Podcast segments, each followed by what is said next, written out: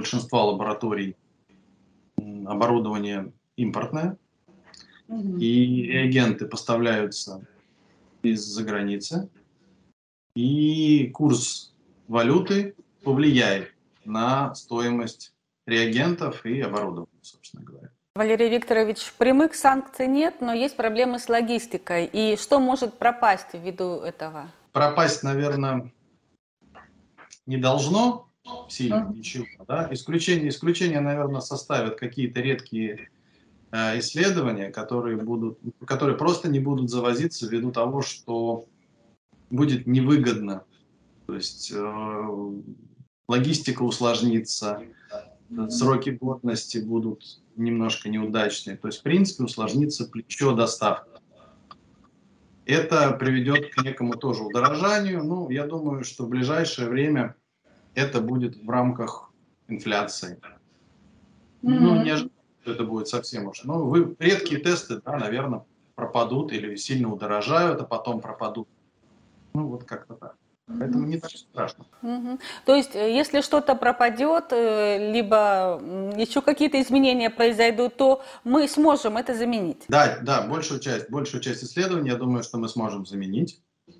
Во-первых, существуют производители, российские производители реагентов, которые производят э, исследования, э, тест-наборы, зарегистрированные у нас для биохимических исследований, для исследований ПЦР, которые вполне себе могут заменить то, что будет выбывать. А часть просто будет не востребована по такой цене.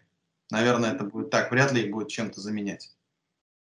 А если у нас собственное производство необходимых реагентов, оборудования, или мы обратимся в Китай, например?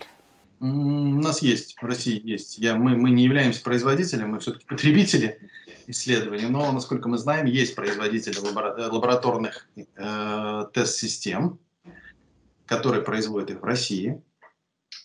Вопрос в другом, что мы не владеем картиной и не понимаем, какие субстанции и какие реагенты они используют для их производства.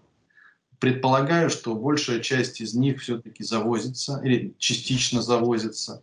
Возможно, какие-то проблемы возникнут, но еще раз повторюсь, производство российское существует, и оно развивается. Все-таки, если мы обратимся в Китай, а, то насколько качественным является там сырье? Мы не работаем на оборудовании, глобально на оборудовании, произведенном, ну, точнее, китайских э, медицинских компаний.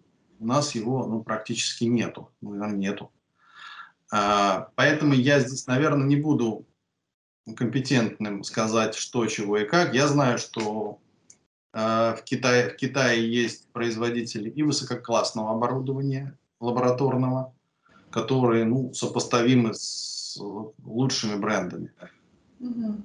Есть те системы, которые развиваются, которые просто еще молодые и тест-системы и само оборудование, ну, наверное, просто еще не настолько вылезано, что ли, то есть нету такого длительного опыта производства, но тем не менее они очень быстро развиваются. Поэтому, когда будет вопрос, встанет, ну, будем думать, будем смотреть. А пока, пока вот в этом нет особой необходимости. Но тем не менее, еще раз повторюсь, в Китае есть очень хорошие производители, э, поэтому я думаю, что все тоже будет нормально.